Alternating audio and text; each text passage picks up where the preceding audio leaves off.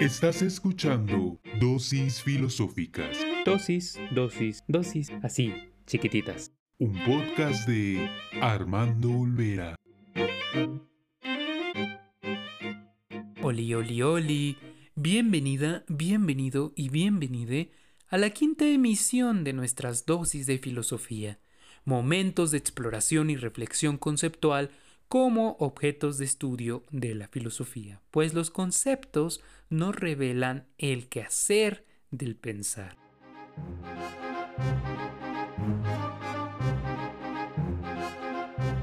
Esta cápsula responde a una tragedia ocurrida en la Ciudad de México el día de ayer, 3 de mayo, el desplome de una trave de la línea 12 del sistema colectivo Metro, que al momento tiene un saldo de 24 personas fallecidas y más de 70 personas heridas. Ante este terrible hecho y el ambiente político de las elecciones intermedias en la Ciudad de México y en gran parte del país, nos enfocaremos en un concepto latente, la política.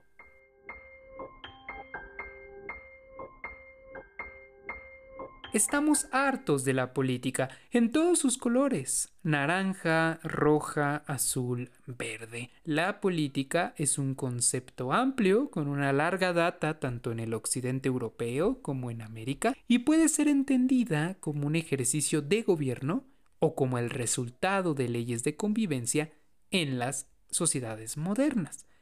Tanto del primer uso como del otro, existen importantes ejemplos filosóficos. Respecto al quehacer político tenemos la República de Platón, la Política de Aristóteles o los escritos de Confucio, Weber, etc. Quizá el sentido fuerte de política que quiero subrayar es el que se gestó en el Renacimiento y se heredó a la modernidad. Me refiero a Maquiavelo y su obra El Príncipe.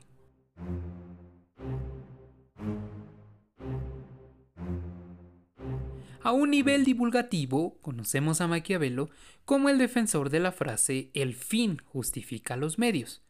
Tal expresión literal no se encuentra en ninguna de sus obras, sin obviar que la frase es un pleonasmo, pues ¿qué otra cosa podría justificar un medio sino un fin? Quizá para las y los lectores de la obra, el capítulo 5 y 6 basten para refutar esa caricatura, pues Maquiavelo no es partidario de una ética de los resultados. Lo que sí hace Maquiavelo en El Príncipe es dictar un manual para gobernar, una serie de pautas a seguir para mantener el poder.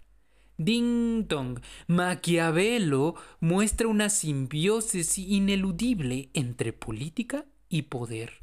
Mucha de la politiquería actual sigue el manual de Maquiavelo, el interés no reside en proporcionar bien, belleza o bondad a los gobernados, sino mantener el poder el mayor tiempo posible. La política es técnica del poder que se rige por necesidad y por fortuna que el gobernante debe reconocer para conservar y o aumentar su gobierno.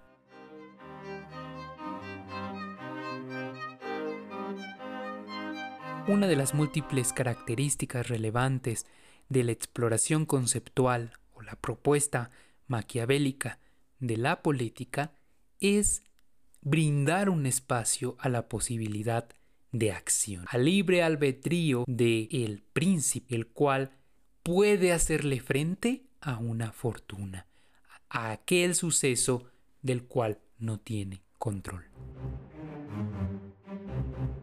Para Maquiavelo, como muestra en el capítulo 25 de su obra, la posibilidad de acción del príncipe se enfrenta con la fortuna, y solo su buena o mala respuesta podrá confirmar su virtud. La fortuna es un suceso del que no tenemos control, como la pandemia COVID-19. El gobernante debe hacerle frente a su fortuna y solo en medida que resuelva tal conflicto podremos saber si fue virtuoso o no. La terrible tragedia en la Ciudad de México no es producto de la fortuna, sino reflejo de la política como técnica del poder, donde la vida en específico, la vida en la periferia es una mera ocasión.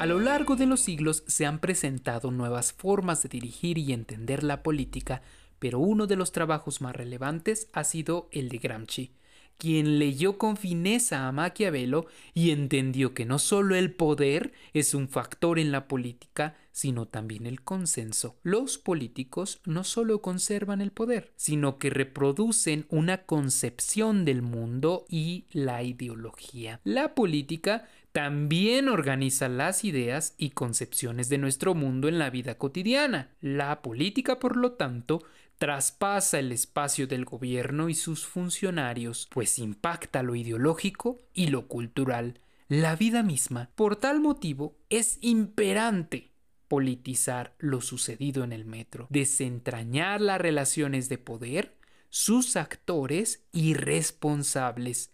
El trabajo político de una administración vil de gobiernos, sin distinción de partidos, todos muestran su lado más mezquino y revelan los intereses de unos cuantos que anhelan un mero cargo para perpetuar esos mecanismos del poder.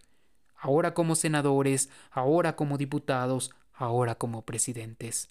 Ya lo decía Gramsci, no es posible pensar sin acercarse al pueblo, sin entenderlo históricamente y relacionar dialécticamente sus necesidades con una concepción superior del mundo. Nadie debería ser víctima de una mala administración, de una obra mal construida, y hoy más que nunca hemos sido víctimas de una política que destruye, una política de corrupción, una política que mata. No solo basta con nuestra solidaridad con las víctimas, sino alzar la voz y exigir justicia. Yo comparto la indignación y el enojo, pues la forma de influir en nuestra sociedad es a través del trabajo conjunto, donde el hartazgo es evidente y la horrible realidad política se nos viene encima.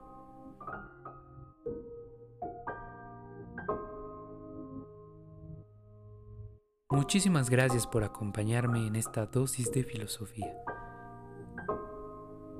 Esto es todo por esta semana y nos vemos hasta la próxima. Gracias.